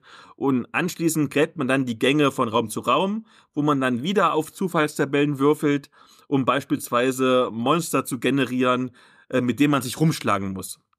Was jetzt aber nicht bedeutet, dass man sich durch den Dungeon schnetzelt, sondern es geht vielmehr um erzählerische Problemlösung. Ich musste irgendwie die ganze Zeit an Meeting auf Abwägen von System Matters denken und ich glaube, wenn man so eine Assoziation hat, dann ist das schon mal kein schlechtes Zeichen. Und das Beste habe ich noch gar nicht verraten, da das gerade mal 16 Seiten dünne Spielchen von Jasmin und Andrea für den diesjährigen gratis Rollenspieltag geschrieben wurde, ist es sogar völlig kostenlos. Also drückt jetzt gern mal auf die Pause, geht in die Show Notes, ladet es euch runter, guckt es euch an und dann einfach das Hauptthema starten denn da kommen wir jetzt hin. Und zwar reden wir darüber, was wir aus Rollenspiel lernen können oder auch, lernen wir wirklich was aus Rollenspiel oder ist das nur eine zwecklose Weltenflucht? Und erstmal nur Ja oder Nein. ähm, auf Oder-Fragen mit Ja oder Nein zu antworten, ist immer eine gute Idee. ähm, ich glaube Ja und Nein. Ganz oh, präzise geantwortet. Ganz präzise. Ich glaube, wir fangen mal mit einem kleinen Spielchen an. Dein Lieblingsrollenspiel ist ja Xulu. Ja, eines davon definitiv. Genau. Und ich habe ja mal den Charakterbogen aufgeschlagen mit den verschiedenen Fertigkeiten. Und ich sag dir einfach mal, was da drin steht. ja. Und du sagst mir, ob du irgendwas hab. aus dem Rollenspiel für dein privates Leben gelernt hast. Okay. Anthropologie. Oh Gott, na, ich glaube nicht. Wenn dann nur gefährliches Halbwissen. Archäologie. Selbes. Also ich glaube, alle Wissenschaftsbereiche oder so, ich glaube, da lernt man über Rollenspiel wirklich vor allem gefährliches Halbwissen. Dann was Praktisches, Autofahren. Wenn man bedenkt, wie viel man für so Rollenspiel-Conventions unterwegs ist oder für Labs vor allem. Tatsächlich, dann, dann lernt man Autofahren. Übung macht den Meister. Ja, Fahrpraxis, definitiv. Okay, das ist aber vielleicht interessant für dich als Doktorin der Psychologie. Bibliotheksnutzung. Oh, für Rollenspielprodukte. Muss ich jetzt mal überlegen. Soll ich so lange anfangen? Ja, mach du mal. Also Bibliotheksnutzung ist jetzt vielleicht ein bisschen ja, übertrieben. Recherche, sagen wir mal. Sagen wir mal Recherche. Ich kann mir schon vorstellen, dass man, wenn man so mal erfährt, wie man Dinge einkategorisiert, um sie wiederzufinden, dass das schon im echten Leben hilfreich ist. Das ist wie eine Geschichte, ähm, eine von meinen Ex-Freundinnen hat ja Zahnarzthelferin gelernt und ungelogen, die erste Sache, die sie in ihrer Ausbildung gelernt hat, wie das Alphabet geht und dass man irgendwelche Akten nach Alphabet einordnen muss. Ähm, das, das, ist immer noch fast durch, dass man das Alphabet nochmal lernen muss. Ne, aber das ist ja auch theoretisch Bibliotheksnutzung, weil du ja gucken musst, in welcher Reihenfolge kannst du irgendwas ablegen. Ja, und ich glaube auch, also auch so Recherche an sich, ne, gerade wenn wir jetzt über Cthulhu sprechen, das ja oft in so historischen Settings ähm, unterwegs ist oder an Schauplätzen, wo man noch nicht war. Ich glaube, man kann schon, wenn man das möchte, sich da intensiv damit auseinandersetzen, wie komme ich denn an Informationen, wie finde ich denn raus, was damals so war, wie komme ich denn an Quellen. Das, wie vertieft man das macht, ist dann sicherlich wieder jedem persönlich überlassen, aber man kann sich da, glaube ich, schon sehr drin verlieren in so einer Recherche für ein Abenteuer oder für ein Szenario. Dann habe ich tatsächlich was, wo ich denke, da lernst du wirklich was, nämlich Buchführung, weil wenn du deinen Charakterbogen irgendwie abstreichst, wie viele Pfeile du noch irgendwie hast und im echten Leben habe ich noch genug Milch für drei Wochen oder muss mir Neues kaufen, das ist schon eine Sache, die du aus der Theorie durchaus in die Praxis geben kannst.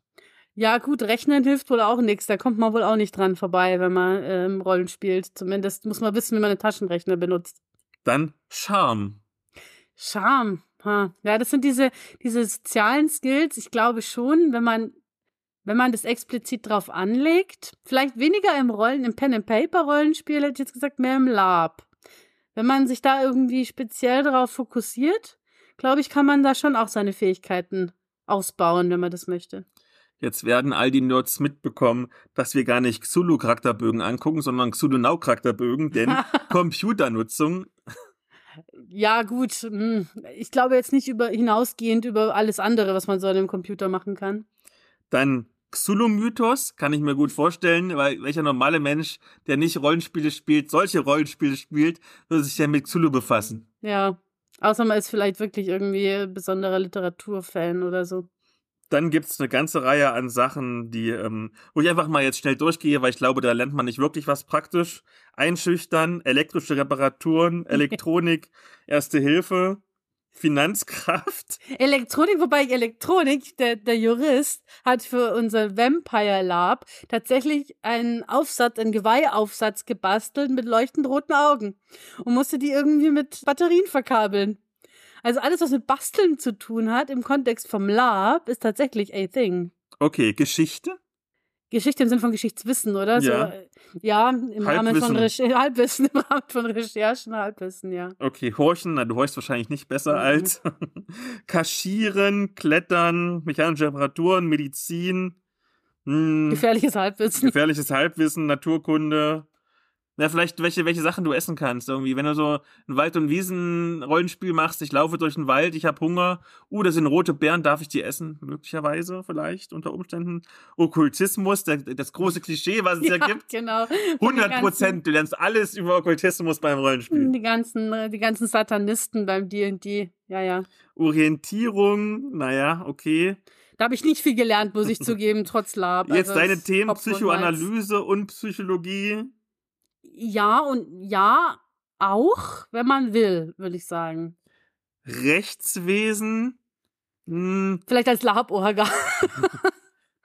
Rechtswesen würde ich mir vielleicht vorstellen, äh, je nachdem, woran es orientiert ist. Ich habe das immer das Gefühl, viel, auch wenn irgendwas vor Gericht irgendwie spielt im Pen Paper, dann hat das eher so dieses amerikanische mit Geschworenen und ja, sowas. stimmt.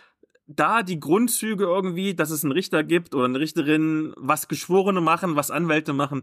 Aber gut, das weißt du auch, wenn du Zeitung liest, würde ich mal vermuten. Ja, das ist nicht, nicht spezifisch, ja.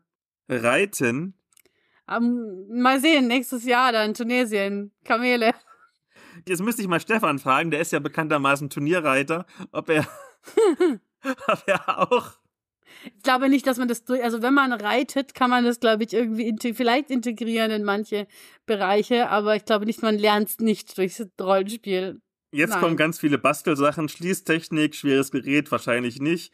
Schwimmen lernst du auch. Schließtechnik, der Jurist hat sich tatsächlich Schlossknacken beigebracht fürs Live-Rollenspiel. Uiuiuiui. Hm. Und weil er Anwalt ist, kann er sich selber raushauen, wenn er erwischt wird. Klug, ne? Okay, äh, Schwimmen verma- und Springen vermutlich auch nicht, Spurensuche auch nicht. Mhm. Da wollte vielleicht Man kann, wenn man will, aber ist jetzt auch nicht unbedingt essentiell. überreden, überzeugen, hm, verborgen bleiben, verborgen ist Also erkennen. überreden, überzeugen, würde ich sagen, schon auch am das wäre ehesten. das wär so ein Charakterspiel. ja, so, noch ja. am ehesten. Verkleiden, werfen, wertschätzen. Verkleiden auf jeden Fall. Dann noch die ganzen Kampfskills. Ich glaube tatsächlich, Kämpfe werden ja so unrealistisch Ja. dargestellt. Ich glaube tatsächlich, wenn du irgendwie am Computer oder auf der Konsole zwei Stunden Call of Duty gespielt hast, hast du von der Benutzung von Waffen viel mehr Ahnung als beim Rollenspiel, wenn du da einfach mal würfelst. Also, Ja, also ich glaube, das, ich glaube auch von Call of Duty, glaube ich, lernt man höchstens vielleicht irgendwie, wenn man so ein Teil in die Hand nimmt oder so. Aber ich habe ja tatsächlich mal vor einigen, also ich glaube letztes Jahr war es einen Workshop gemacht zur Begut, also also aus dem Brotjob, ne, wo es um Begutachtung im Waffenrecht geht und da war ich auch am Schießstand, hatte tatsächlich mal so ein Teil in der Hand.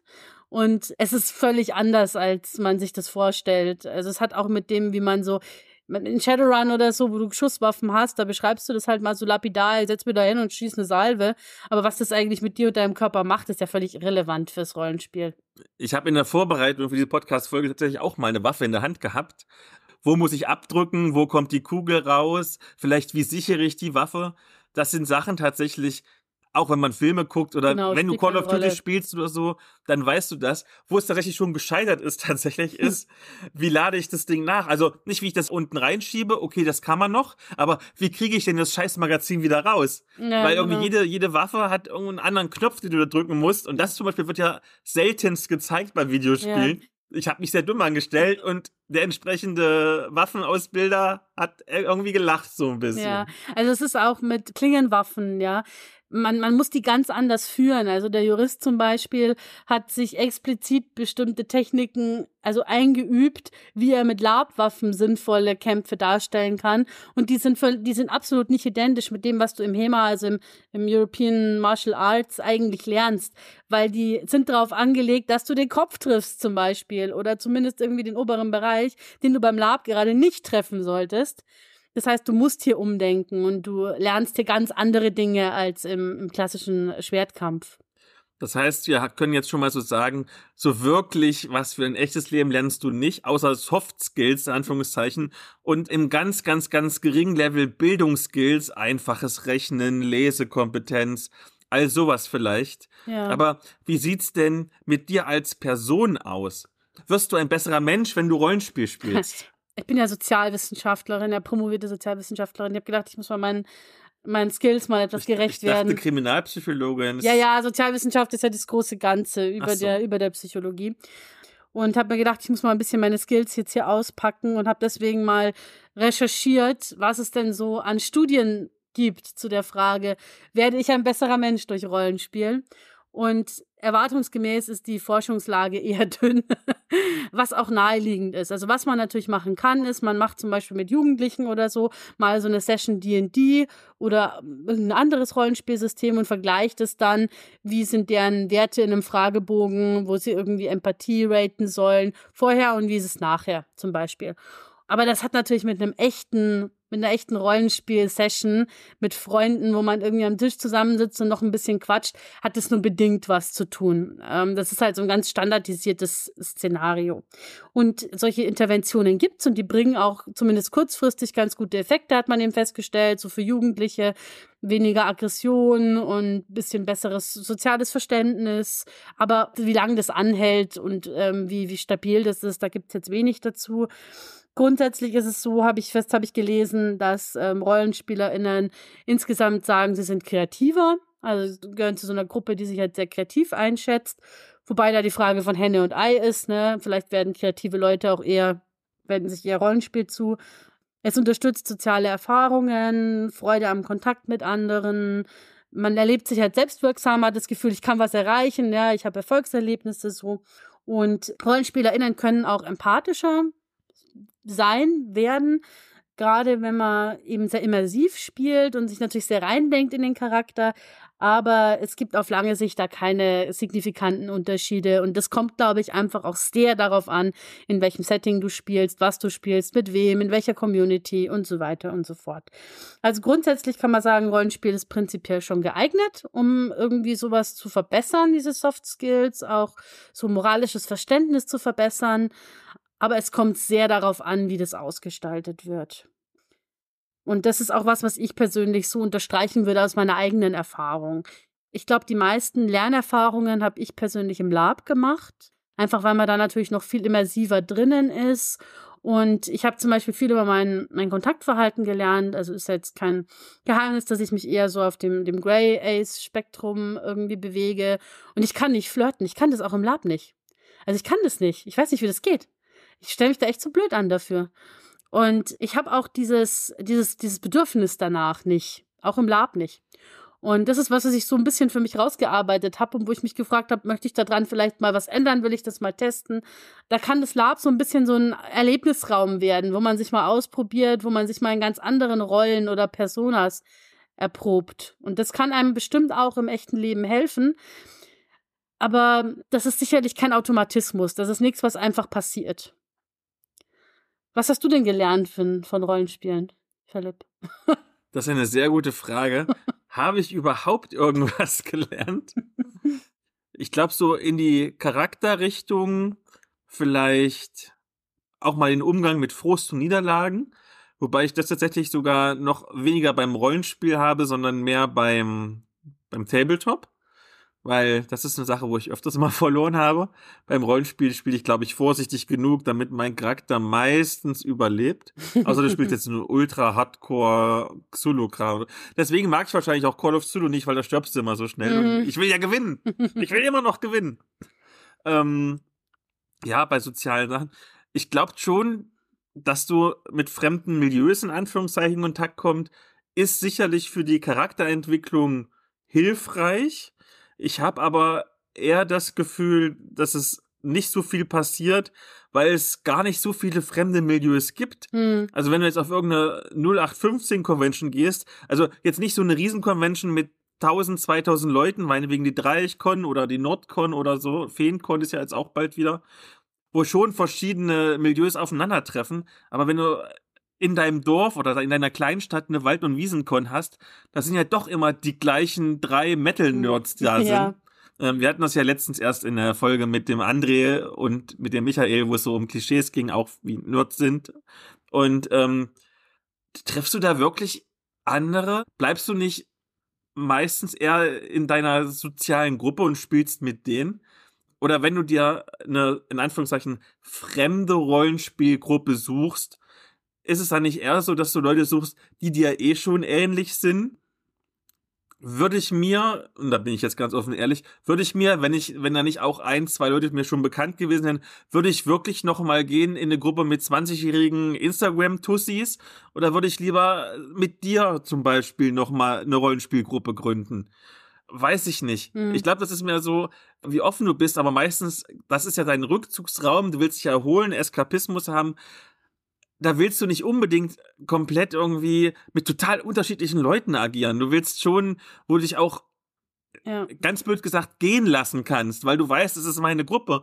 ja. Und, und, und wenn ich jetzt zwischendurch mal off-topic über, über meine Musikrichtung kurz rede, hey, das neue Album von Metallica, ja, ist cool oder ist nicht cool und alle sagen, ja, ja, kenne ich. Wenn die plötzlich nur Schlagerleute um mich drumherum sind oder lauter Philips, die keine Metallmusik hören, dann, hä, Metallica, was denn das? Ja. Will ich das wirklich? Also ist es nicht mehr so ein im eigenen Sachtschmoren, wo so vielleicht sogar noch äh, bisschen nerdiger und schrulliger wirst, weil du ja, weil du immer mit denselben Leuten abhängst. Ich glaube auch, also ich glaube, dass beides so ein bisschen eine Extremvorstellung ist. Also einmal eben dieses, es gibt so diese dreieinhalb Nerds im Keller und die entwickeln sich überhaupt nicht weiter und ähm, die haben auch gar keine Lust, sich irgendwie zu verändern oder irgendwas zu lernen. Und es gibt aber auch, ich glaube, es gibt auch so eine Überhöhung in die andere Richtung, so von wegen, oh, Rollenspielende, das sind die allerbesten Menschen, die sind ja so empathisch und überhaupt und man lernt so viel und ich glaube, beides ist ein Extrem, das sicherlich in Einzelfällen vorkommt, aber meistens bewegt man sich irgendwo dazwischen. Und es kommt eben auch drauf an, ob man Lust hat drauf. Also letzten Endes ist ja Rollenspiel ein Hobby wie jedes andere auch. Und wenn man es jetzt mal vergleicht mit, weiß nicht, Fußball, ja, auch beim Fußballspielen in deiner Mannschaft lernst du Soft Skills, weil du musst mit Leuten umgehen, du musst eine Niederlagen verkraften können, du erleb, erlebst dich vielleicht als selbstwirksam. Und ich glaube, das sind einfach Dinge, die suchen Menschen generell in irgendwelchen Hobbys. Und ob sie die jetzt im Rollenspiel ausdrücken oder im Sport oder im Briefmarken sammeln, ist dann letzten Endes wurscht. Relevant ist eben, wonach suche ich, nach welchen, nach welchem Anschluss. Und ich glaube, da ist Rollenspiel weder überlegen noch unterlegen gegenüber irgendwelchen anderen ähm, Hobbys. Ich glaube wirklich, der kreative Aspekt ist einer, der im Vordergrund steht. Auch geteilt sicher mit anderen kreativen Hobbys. Und der soziale Aspekt. Also es ist natürlich schon ein Hobby, das du nicht alleine machen kannst. Du musst irgendwie dich mit Leuten beschäftigen. Und du äh, musst auch Freude dran haben, dich mit Leuten zu beschäftigen. Und du musst auch irgendwie kreativ Lust haben, dich in irgendeiner Weise zu betätigen. Und das kann man natürlich auch ausbauen. Und generell finde ich auch so diese Ambivalenz zwischen ich lerne was und ich ähm, eskapiere sozusagen. Das ist ja nicht unbedingt das Gute und das Schlechte. Also nur weil ich irgend Eskapismus ist total okay, finde ich uns total legitim. Es ist voll in Ordnung, am Samstag zu sagen, ey, ich tauche jetzt einfach mal ein paar Stunden ab in die Welt von Aventurien, äh, Seattle in den 50, 2050ern, äh, Dungeon Crawl, was auch immer.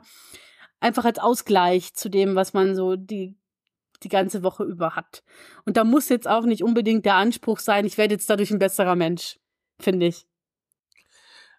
Ein Gedanke, den ich hatte, den haben wir, glaube ich, das letzte Mal gehabt, oder das vorletzte Mal bei dem Pottwichteln. Da kam dieses Thema auf. Wie ist es denn mit Wertesystem und auch mit Ismen?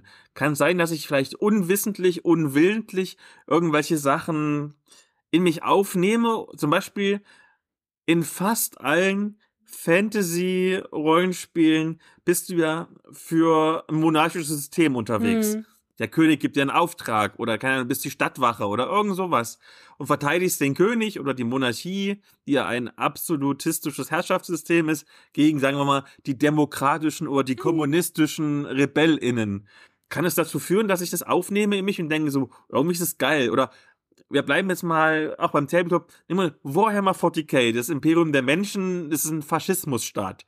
Ähm, und denken mir so, oh, voll geil, was sie da machen. Sollte ich nicht eventuell auch irgendwie jetzt anfangen, blau-braun zu wählen, anstatt Rot-Grün? Ich glaube, das muss, wenn da vorher nicht schon entsprechende Anlagen da sind, dann passiert das, glaube ich, auch nicht. Also ich glaube, Leute suchen sich halt, also was heißt, ich glaube, ich weiß, ja, das ist ja ein psychologisches Phänomen, das bekannt ist, ja. Leute suchen sich natürlich irgendwie Umgebungen, die zu dem passen, wonach sie suchen. Und wenn und Leute, die eben eher, jetzt sagen wir mal, ein reaktionäres bis rechtes Weltbild haben, die werden vielleicht mit Shadowrun, wo man irgendwie ähm, gegen die Konzerne kämpft oder so, keine Ahnung, oder gegen die Polizei oder was auch immer, äh, vielleicht dann irgendwie nicht so warm werden sondern die suchen sich halt dann vielleicht eher, keine Ahnung, irgendwas, was besser zu ihrem Weltbild passt. Und das, glaube ich, ist normal, dass Leute das tun und dass sie eher eben nach Sachen suchen, die ohnehin schon gut zu ihnen passen. Weil wenn die Diskrepanz zu groß wird, dann macht man das, glaube ich, einfach nicht weiter oder man sucht sich was Neues.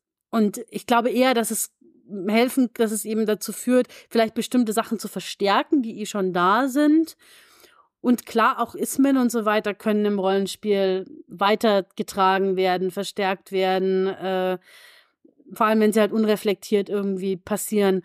Und das ist auch was, womit man sich aktiv auseinandersetzen muss, wenn man das will. Also man wird nicht einfach nur zum Antirassisten, weil man Rollenspiele spielt. Im Gegenteil, das kann auch genau nach hinten losgehen. Es ist immer eine Frage der Auseinandersetzung mit dem Thema. Wie intensiv beschäftige ich mich damit? Wie intensiv beschäftigt sich meine Gruppe damit? Was kriege ich für Input von außen? Also, wenn ich halt nur so meine Rollenspielrunde habe und ich bin in keiner Community, ich bin in keinen Foren, kein, gehe nicht auf Conventions, habe ich natürlich den Kontakt gar nicht zu anderen Spielenden und kann da und will vielleicht auch gar nichts verändern und dann bleibe ich halt so in meinem Status quo.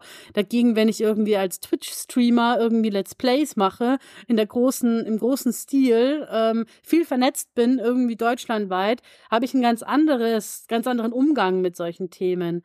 Von daher ist es, glaube ich, schwer, das über einen Kampf zu scheren im Sinne von äh, Rollenspiel verändert Einstellungen. Ich glaube, es kann, wenn man will, aber es ist kein nichts, was einfach so passiert on the fly, so nebenbei. Dann gebe ich mal den Rückbezug zu einer vorherigen Folge, allerdings auch einen Ausblick auf eine kommende Folge. Nun gibt es aber ja tatsächlich Menschen, Organisationen, Gruppen, die mit Rollenspiel beispielsweise an Kindern arbeiten, mhm. als therapeutisches. Ja. Da funktioniert es doch auch. Genau, das funktioniert auch. Also Rollenspiel ist ein so ein ganz, ganz klassisches ähm, Ganz klassische Interventionsmöglichkeit aus der Verhaltenstherapie zum Beispiel. Und da ist natürlich die Idee, ich versetze mich in jemand anderen hinein und spiele dessen Situation durch oder ich trainiere bestimmte Situationen, in die ich kommen könnte. Wie reagiere ich da? Was sage ich am besten und so weiter. Aber die Idee ist eben nicht die des Fantasy-Rollenspiels im Sinne von ich übernehme die Rolle einer Fantasiefigur sozusagen. Und Rollenspiel im therapeutischen Setting ist auch immer therapeutisch geleitet. Da ist immer jemand da, der zuguckt, der das Ganze steuert, der eine Richtung vorgibt, der das Ganze inhaltlich professionell begleitet. Und das kann super gut funktionieren. Wir hatten ja auch schon bei der, bei der Pony-Folge drüber gesprochen, wie mit Kindern Rollenspiel spielerisch gute Effekte hervorrufen kann. Ich habe es vorhin erwähnt, bei Jugendlichen kann das auch eine sinnvolle Beschäftigungsmöglichkeit sein. Aber ich glaube, so das klassische Rollenspiel, wie wir das als Hobby betreiben, das hat jetzt keinen in sich ruhenden therapeutischen Effekt. Den muss schon jemand bewusst wollen und den muss jemand bewusst umsetzen. Also das ist, denke ich, so der, der Punkt. Auch im Lab. Es gibt ja zum Beispiel, es gibt ja so Nordic Lab-Konzepte, die ganz gezielt einen auffordern, sich mit bestimmten Settings auseinanderzusetzen. Und da ist das, da ist der Lerneffekt intendiert. Und sonst ist der Lerneffekt eher vielleicht so ein Ding, das nebenbei passiert. Im Endeffekt. Dann vielleicht die letzte Frage, um das Thema so ein bisschen abzurunden. Bei was für Rollenspielen lerne ich denn am meisten? Also jetzt sowas wie ein Gegenwartsszenario, was quasi meine Realität widerspiegelt, hm. oder meinetwegen ganz leichtes Zukunftsszenario. Selbst, sagen wir mal, Shadowrun als, als, naja, in 60 Jahren spielendes Cyberpunk-System, wo ja immer noch alles im, wie, im Prinzip ist wie jetzt, nur ein bisschen überdrehter. Oder, sagen wir mal, irgendein Fantasy-Ding wie DSA oder so, was ganz weit anders ist, wo ich quasi viel, viel weniger mit meiner Realität hm. konfrontiert werde. Hm. Ich glaube schon, je näher das an der eigenen Realität ist, desto eher bezieht man es natürlich auch auf die eigene Situation, das ist ganz klar. Und desto näher sind einem Prozesse. Äh, wie du vorhin gesagt hast, ja, diese Geschichte mit, wir kämpfen jetzt für den König, fühlt sich irgendwie besser an, als wir kämpfen für Markus Söder. Oh ja. Also das eine kann man sich abstrakt vorstellen, ja, weil das in, in so einer fantastische Weise verbrämt ist bei dem anderen kriegt man Kopfschmerzen. Also von daher, das macht natürlich schon einen großen Unterschied aus, das ist ganz klar. Aber letzten Endes, Lernprozesse können immer irgendwie stattfinden und sei es eben auf so einem persönlich-emotionalen Niveau zum Beispiel. Und man kann ja auch lernen, was mag ich, also was ich ganz toll finde zum Beispiel ist, wie uns auch so, so jetzt Safety-Tools und so weiter halt auch helfen können, mehr nachzudenken drüber, was will ich eigentlich und was ist mir wichtig und was gibt mir was und was vielleicht nicht, worauf habe ich nicht so Bock. Das ist auch was, was man, glaube ich, lernen muss, sich das überhaupt mal zu fragen, weil ich weiß nicht, wie es dir geht, ich habe das früher nie gemacht, dass ich mich mal hingesetzt habe und mir gefragt habe, was will ich eigentlich jetzt von dieser Rollenspiel-Session, was erwarte ich mir davon? Und jetzt ist Session Zero mittlerweile was, was sich so etabliert hat in vielen Systemen, dass es ganz, ganz natürlich geworden ist, darüber zu reden was man sich so vorstellt und wünscht und vielleicht auch nicht möchte. Und das finde ich einen, einen, sehr, sehr wichtigen und sehr, sehr guten Reflexionsprozess, der aber kann aber auch anstrengend sein. Also es kann einen natürlich auch überfordern irgendwie, weil man denkt, ich will doch gar nicht, ich will doch jetzt nur spielen, ich habe keine Lust, mich mit Dingen zu beschäftigen. Also es hat immer so zwei Seiten der Medaille. Und gibt es vielleicht irgendwelche Kniffe, wie ich als Spielleitung zum Beispiel darauf hinwirken kann, dass meine SpielerInnen irgendwas lernen? Also ich kann mir jetzt vorstellen, die Charakterbögen, die ich denen jetzt austeile, haben plötzlich Gendersternchen. Oder mhm. steht da Pronomen da. Und ich tue sie unterbewusst zu linksgrünen, zu, zu, zu linksgrünen äh, äh, KlimakleberInnen machen. Funktioniert das so einfach oder ist es irgendwie, geht das nicht? Ich glaube, das ist, ich glaube schon, dass das funktioniert. Halt natürlich nicht mit einmal. Da wenn du eine Session auf einer Convention spielst mit Gendersternchen, wirst du nicht rausgehen und sagen, Gendersternchen, Bestes. bin jetzt auch irgendwie hier voll der Fan. Das wird nicht passieren, glaube ich. Aber ähm, natürlich, wenn du, je häufiger du irgendwie damit in Verbindung kommst und es kann auch so einen Aha-Effekt haben dann irgendwann. Ich habe in meinen Szenarios zum Beispiel, ich habe auch ein paar auf meiner Homepage, die ich dann, die ich manchmal auch spiele in größeren Runden. Und da habe ich immer darauf geachtet, dass irgendwie die, dass die, die Verteil die Geschlechterverteilung entweder völlig offen ist oder ähm, relativ paritätisch verteilt und ähm, jetzt auch irgendwie Figuren unterschiedlicher Herkunft äh, oder zumindest unterschiedlicher Race irgendwie dargestellt sind. Und ich glaube, wenn Leute das sehen, dass sie sich dann vielleicht schon denken, ach, das ist ja auch mal eine gute Idee. Das ist so meine, meine Vorstellung. Und das hat dann wenig damit zu tun, dass ich jetzt vorhabe, die Leute zu erziehen, sondern dass ich mir halt denke, man kann ja mal Anregungen setzen. So. Weil ich glaube, erziehen, wenn man will als Spielleitung, ich glaube, da kommt man schnell an seine Grenzen. Also da bewegen wir uns halt doch in einem Raum, wo Leute Hobbys ausleben wollen. Und wenn man da irgendwie zu oberlehrerhaft rangeht, zu didaktisch, ich glaube, da wird man auf Widerstände stoßen. Und das kann man auch nicht leisten. Also man kann als Spielleitung keinen Therapeuten ersetzen. Äh, das geht nicht. Das wäre auch viel zu, viel zu groß und viel zu. Nee, das glaube ich nicht. Aber dass man Leute, dass man irgendwie das nutzen kann, um bestimmte Skills weiterzugeben oder auch bestimmtes Wissen weiterzugeben. Ich finde es total toll, irgendwie an Spielrunden teilzunehmen, die Leute leiten, die echt total Bescheid wissen über ein Thema. Weil die sich da voll reingearbeitet haben. Das finde ich super cool. Also es gibt einem schon was, finde ich. Aber weil wir vorhin auch so hatten, von wegen mit Halbwissen, ne? also das ist was, was ich mir auch gedacht habe. Du bist ja Private Eye-Fan, da bist jetzt quasi dann auch Experte für äh, 19. Jahrhundert äh, Victorian. Ich habe zumindest rausgefunden, oder gewusst tatsächlich instinktiv oder weiß ich nicht, vielleicht weil ich es irgendwann mal bei Wikipedia gelesen habe, dass die Queen Charlotte Timeline nicht ganz so funktioniert, wie es im echten Leben war. Ja, genau, richtig. also, da sind wir wieder bei dem gefährlichen Halbwissen. Also, ich glaube, das ist das, was man sich bewusst sein muss, dass man also gerade auch Cthulhu zum Beispiel, ist natürlich auch viel über die 20er und so weiter drinnen. Aber ich glaube, man muss sich immer bewusst sein, dass das natürlich auf dieses Rollenspielsystem zugeschnitten ist und jetzt nicht den, das kommt, man wird jetzt nicht zum Geschichtsexperten, nur weil man irgendwie mal ein geschichtliches Rollenspiel gespielt hat. Ich glaube, da muss man schon ja, irgendwo wissen, was man sich zutrauen kann und was nicht. Aber man lernt auch manchmal coole Dinge. Ich habe ein Szenario geschrieben, zum Beispiel so ein, ein Antarktis ähm, Closed Room Setting für Cthulhu. Und was ich alles über die Antarktis gelernt habe, ist ein Setting. Das hat schon Spaß gemacht. Also, wir haben schon ein cooles Hobby eigentlich. Dann müssen wir uns jetzt überlegen, wie wir den HörerInnen beibringen, dass sie fünf Sterne bei iTunes und bei Apple, äh, das ist ja selber, bei, bei iTunes und bei Spotify vergeben. Vielleicht noch ein paar nette Worte in der Review oder so. Ihr könnt uns ja mal schreiben, was ihr gelernt habt aus äh, eurem Rollenspiel-Hobby. Genau, zum Beispiel in einer Fünf-Sterne-Review. und danke, dass ihr zugehört habt. Kauft Elias Buch, Elias Bücher. Alle, genau, am besten alle gleich auf einmal. Hört nächstes Mal wieder rein. Nächstes Mal gibt's ein Herzensthema von mir, auf wo ich mich schon ewig gefreut habe, dass ich diesen Gast habe. Seid gespannt. Jo. Und bis dahin. Tschüss. Tschüss.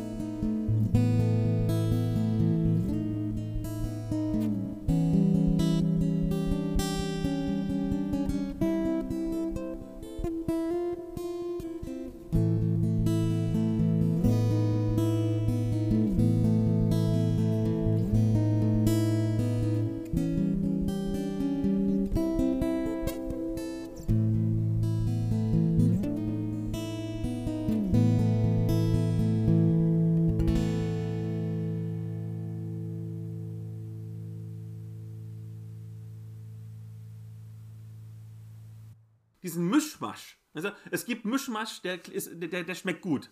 Wie zum Beispiel Karamell mit Salz. Das ist mhm. okay. Es gibt aber auch Mischmasch, der ist nicht gut. Wie wenn du zu viel, zu viel Salz irgendwie in, in, in, in, in den Kuchen machst. Weißt du? Ich, ja. mit, mein, ich mit meinen Essensvergleichen. Nein, das ist total, ich, ich stimme dir total zu, das habe ich auch so wahrgenommen.